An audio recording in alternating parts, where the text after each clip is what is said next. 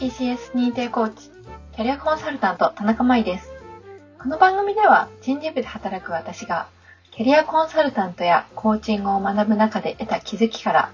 自分、メンバー、すべての人が豊かに働くヒント、気づきをお伝えします。今回はですね、繊細さんというテーマでお話ししたいと思います。皆さんはですね、職場やご自宅の環境であったり、人間関係などに敏感に感じてしまうという経験はありますでしょうか？最近ですね、繊細さんという武田由紀さんが書かれた本がよく書店に並んでいるのを見かけます。ずっと気になっていたんですけれども、ちょっと先日やっと購入して読んでみました。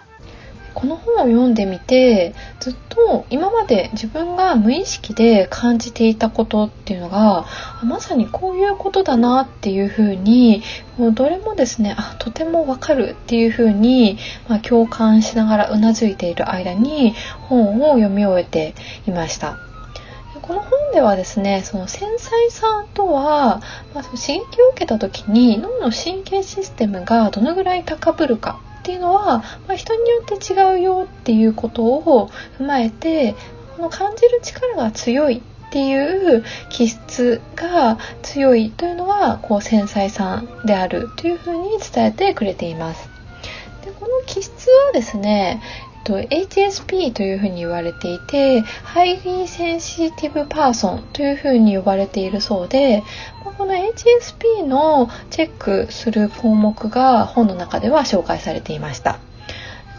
でこうチェック項目が大体23個ぐらいあったんですけれども、まあ、そのうちのですね20個ぐらいはあ普通に自分が無意識でも意識的にでも感じていることだなっていうふうに当てはまったものがあってこれはまさに自分のことを書いているのだろうかっていうぐらい私にとってはこう共感うなずけた内容でした。えば、まあ、そのチェック項目がいろいろ書かれている中で自分に当てはめている見ると例えば旦那さんがテレビを見ている音っていうのがすごく気になって、まあ、少し下げ音を下げてもらったりとか、まあ、むしろちょっとテレビを消してもらうみたいなこととかあとは私自身は結構びっくりしやすくてこうすぐに驚くっていうことを、まあ、よく友達に指摘されていたりとかあとはこう暴力的なテレビ番組何て言うんですかねちょっとした殺人のシーンが一部でもあるとこう結構避けて必ず見ないようにしたりですとかあとまあ締め切りが間近な仕事っていうのを急にたくさん振られると結構混乱してしまったりあとはですね、まあ、職場の明かりの変化とか空調のかすかな音とか風の環境とか、えっと、そういったものにですね結構敏感であったりと、まあ、この項目に当てはまることだけでも挙げるとですねキリがないぐらいに、えっと、挙げることができました。そんな中ですねこの本から私にとってすごいありがたかったこととか気づきっていうのはすごく多くありまして例えばその今まで自分の中でその疲れやすいっていうのは結構悩みだったりしたんですけれどもそれって今までの自分は、まあ、体力がないから疲れやすいんだなっていうふうに決めつけていたりしていたんですね。なんですけれどもそういったその周りの刺激を、まあ、自分の脳をフル活用していろんな情報例えば匂いとか音とか光とか環境っていうのを、まあ、そのキャッチしてしまう嫌でもキャッチしてしまうためにこう刺激量が自分の許容量を超えることがこう疲れたと感じる要因の一つになってるっていうことを、まあ、そこで知ってあ自分にとってその疲れやすいっていう悩みは、あ、もしかしたらその仕方ないことなのかもしれないなっていうふうに思えたことがありました。で特にこの本でもその人はその情報の塊というふうにも表現されているようにその人のなんかちょっとした表情目の動きとか口の、えーと、動きあと仕草とか声の低い高いのトーンとか話してる内容とかたくさんの情報っていうのを、キャッチするタイミングが多いんだなっていうのをやっぱり改めて感じていて、まあ、そういうふうに言われるとこう特にあ疲れたなっていうふうに感じる日って自分の体力的な活動量が多い日というよりはこう結構多くの人と接し続けた日だったりするような気がします。でそんなことを知らなかった時っていうのはどうしたらもっとその自分は他の人みたいに円滑にコミュニケーションを取れるのだろうかとか私って人を避けてしまっているのかなとかこうなんか深く考え込んでしまったりしてるわけなんですけれども今あのその本を読んだことさえ分かればそれって別に人を避けてるっていうわけでもないし人が嫌いだっていうわけでもなくって単に情報をこう受け取ってしまいやすいだけの話であってそれっていうのはその自分を変えていくっていうよりはそれを自分が知ることでバランスを整えていったりとかそこをどういうふうにこうコントロールしていくかっていうことを自分の中で基準を決めておけるそしてその自分のキャパも知っておくっていうことがすごくなんか大切なんだなっていうふうに感じました。いい意味で、まあ、そういうふうに自分そんな自分を、まあ、受け入れて割り切ることができたっていうことでこうなんか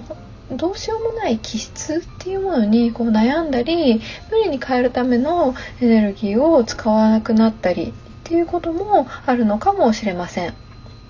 それからもう一つはこの繊細さっていうのを無意識に否定している自分がこう過去にはいてかもっと外交的になるにはどうしたらいいんだろうとかもっと考え込まずにフランクに人と接するにはどうしたらいいんだろうみたいな弱点を克服していた、克服しようと、あのばかりしていた自分もいるなっていうふうに感じました。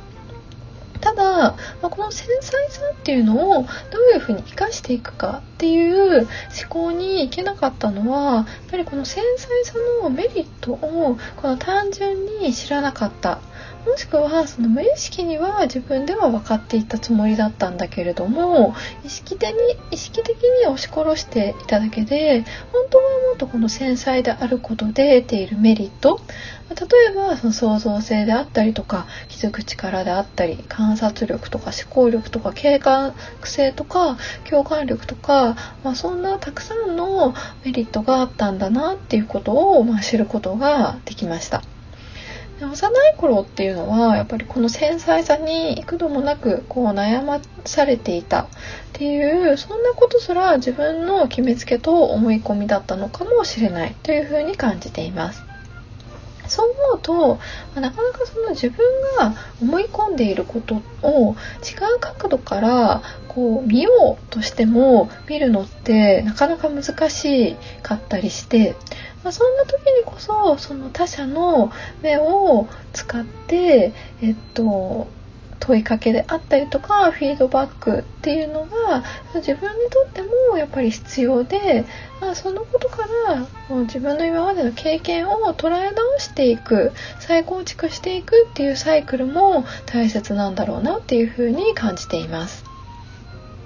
繊細が良い悪いということではなくってその生まれ持った気質とか力をこう生かしていく仕事のやり方とかコミュニケーションの仕方っていうのは、まあ、工夫すればいくらでもできるんじゃないかなというふうにも感じています。もし人との関わりが繊細であるから苦手だなって思っている方がいらしたら繊細だからこそできる自分なりのコミュニケーションを考えてみても良いのかもしれません。私もその繊細さを存分に発揮しながらコミュニケーションを楽しんでいきたいなっていうふうに思っていますあなたが弱点だと思い込んでいたことは何かありますでしょうか？それはコミュニケーションにどうやって活かせそうでしょうか？Twitter や質問箱などもやっておりますので、ぜひそちらからご感想やご質問などもお待ちしております。それでは本日も最後までお聴きいただきまして本当にありがとうございました。